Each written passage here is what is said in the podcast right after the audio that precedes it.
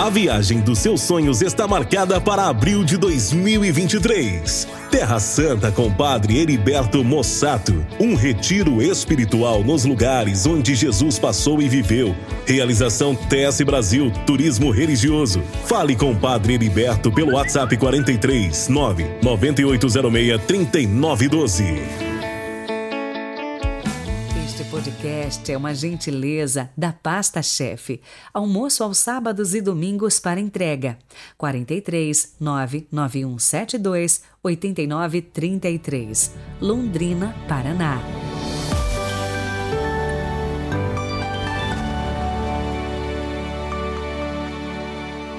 Quarta-feira da oitava da Páscoa, 20 de abril de 2022. Bom, você já percebeu que durante toda esta semana chamada de oitava, a igreja prolonga a alegria pascal para que a gente possa vivenciar de forma mais intensa a presença do ressuscitado no meio de nós. É, na verdade, para que tomemos consciência do Cristo vivo, Ele que dá sentido à nossa vida. Rezemos. Pelo sinal da Santa Cruz, livrai-nos Deus, nosso Senhor, dos nossos inimigos. Ó Deus, que nos alegrais todos os anos com a solenidade da ressurreição do Senhor, concedei-nos pelas festas que celebramos nesta vida chegar às eternas alegrias. Amém.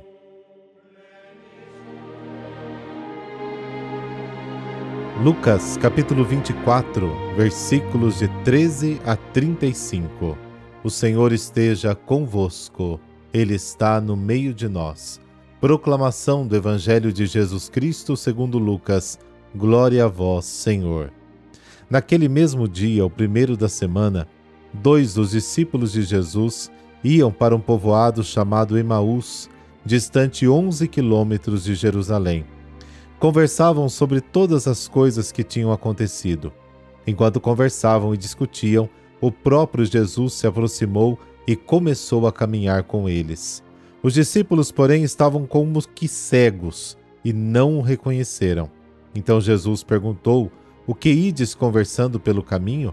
Eles pararam com o rosto triste, e um deles, chamado Cleofas, lhe disse: Tu és o único peregrino em Jerusalém que não sabe o que lá aconteceu nesses últimos dias? Ele perguntou: O que foi? Os discípulos responderam: o que aconteceu com Jesus o Nazareno, que foi um profeta poderoso em obras e palavras diante de Deus e diante de todo o povo. Nossos sumos sacerdotes e nossos chefes o entregaram para ser condenado à morte e o crucificaram. Nós esperávamos que ele fosse libertar Israel, mas apesar de tudo isso, já faz três dias que todas essas coisas aconteceram. É verdade que algumas mulheres do nosso grupo nos deram um susto elas foram de madrugada ao túmulo e não encontraram o corpo dele. Então voltaram dizendo que tinham visto anjos e que estes afirmaram que Jesus está vivo. Alguns dos nossos foram ao túmulo e encontraram as coisas como as mulheres tinham dito. A ele, porém, ninguém o viu. Então Jesus lhes disse: Como sois sem inteligência e lentos para crer em tudo que os profetas falaram? Será que o Cristo não devia sofrer tudo isso para entrar na sua glória? E começando por Moisés e passando pelos profetas, explicava aos discípulos todas as passagens da Escritura que falavam a respeito dele. Quando chegaram perto do povoado para onde iam, Jesus fez de conta que ia mais adiante.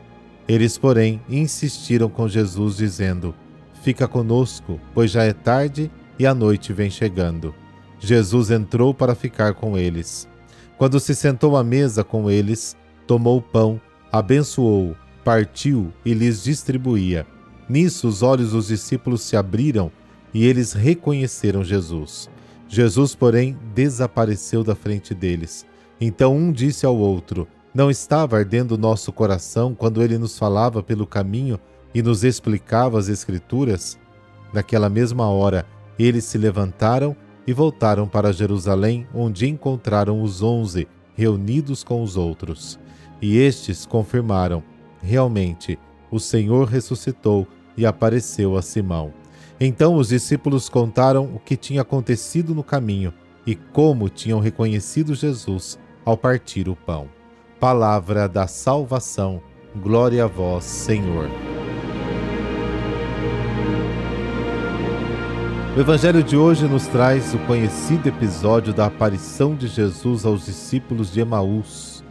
Lucas escreveu por volta do ano 80 para as comunidades da Grécia que, em sua esmagadora maioria, eram compostas por pagãos convertidos. Os anos 60 e 70 foram muito difíceis. Houve a grande perseguição de Nero no ano 64. Seis anos depois, em 70, Jerusalém foi totalmente destruída pelos romanos. Em 72, em Massada, no deserto de Judá, ocorreu o massacre dos últimos judeus rebeldes. Naqueles anos, os apóstolos, testemunhas da ressurreição, estavam desaparecendo. O cansaço da viagem começou a ser sentido. Onde buscar força e coragem para não desanimar? Como descobrir a presença de Jesus nessa situação tão difícil? A narração da aparição de Jesus aos discípulos de Emaús tenta ser uma resposta a essas perguntas angustiantes. Lucas quer ensinar as comunidades a interpretar a Escritura para redescobrir a presença de Jesus na vida. Vamos seguir então passo a passo o caminho dos discípulos de Emaús.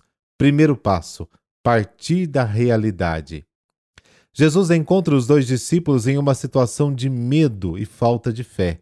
As forças da morte, a cruz, mataram também a esperança neles. Era a situação de muitas pessoas no tempo de Lucas, sendo talvez também a situação de muitas pessoas ainda hoje. Jesus se aproxima e caminha com eles, ouve a conversa e pergunta: do que vocês estão falando? A ideologia dominante da época realmente nos impede de ver. Esperávamos que ele fosse o único a libertar Israel, qual é a conversa das pessoas que sofrem hoje em dia? Segundo passo: usar a Bíblia para iluminar a vida. Jesus usa a Bíblia e a história do povo para iluminar o problema que estava fazendo os dois amigos sofrerem e esclarecer a situação que eles estão vivenciando. Ele também os usa para situá-los no plano geral de Deus, que vem desde Moisés e dos profetas. Assim indica que a história não escapou da mão de Deus. Jesus usa a Bíblia não como um doutor que sabe tudo, mas como um amigo que vem ajudar os amigos a lembrar o que eles esqueceram. Jesus não desencadeia o complexo da ignorância dos discípulos, mas tenta despertar a sua memória, insensatos e tardos de coração em crer na palavra dos profetas. Não teve Cristo que suportar esses sofrimentos para entrar em sua glória? Terceiro passo, a Eucaristia.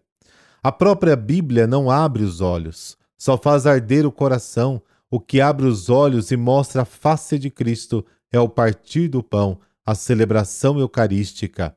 No momento em que os dois reconhecem Jesus, eles renascem e Jesus desaparece. Não se apropria do caminho dos amigos, não é paternalista. Ressuscitados, os dois discípulos podem andar sozinhos.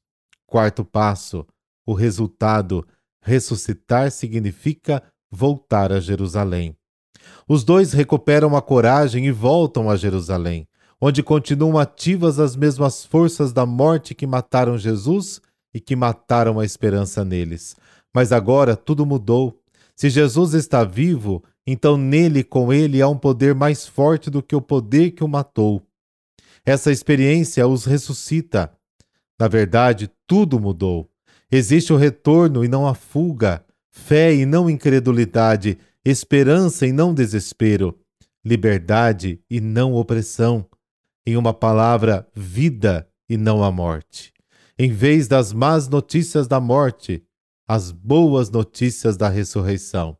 Os dois experimentam a vida e a vida em abundância.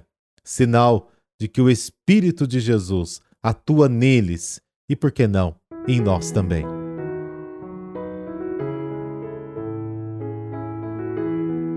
Santo Antonino, ele nasceu em Florença.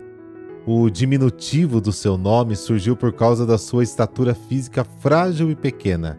Ainda jovem, com 16 anos, resolveu tornar-se dominicano Fez seus estudos com zelo e cultivava uma espiritualidade profunda. Santo Antonino foi homem de grande cultura e de virtude. Tornou-se padre na Ordem dos Pregadores e veio a tornar-se arcebispo da cidade italiana de Florença. Antes da sua posse, Antonino fugiu para não ter que assumir o cargo, mas foi encontrado e teve que aceitá-lo. Revelou-se um grande arcebispo, cheio de zelo e espírito apostólico. Mesmo como bispo, Antonino manteve sua vida de oração e austeridade. Apesar da seriedade com que vivia sua consagração, Antonino era doce e bondoso com todos os que o procuravam. Foi ele o fundador do convento de São Marcos em Florença e incentivou a execução dos afrescos de Fra Angélico, marcados por raro valor artístico. O povo costumava chamá-lo de Antonino dos Bons Conselhos. O convento de São Marcos abriu a primeira biblioteca pública da história. Combateu o paganismo renascentista e defendeu o papado no Concílio de Basileia. Sua formação em direito canônico o fez conhecido em Roma como consultor dos bispos. Deixou escritos teológicos de grande valor. Tal era sua fama de santidade no tempo em que vivia, que certa vez o Papa Nicolau V declarou que o julgava digno de ser canonizado ainda vivo. Faleceu em 1459 sendo imediatamente venerado pelo povo. Santo Antonino de Florença, que soubestes acolher finalmente a missão que Deus vos designara, que fostes um santo em vida e jamais recusastes os sábios conselhos como a maior prova de amor para com o vosso semelhante. Intercedei junto a Deus por nós, para que o Espírito Santo de Deus assopre sábios conselhos a todos aqueles que se dispõe a aconselhar, que digamos sim aos chamados de Deus com docilidade e amor, e sempre constantes à fé, que pela misericórdia de Deus abraçamos.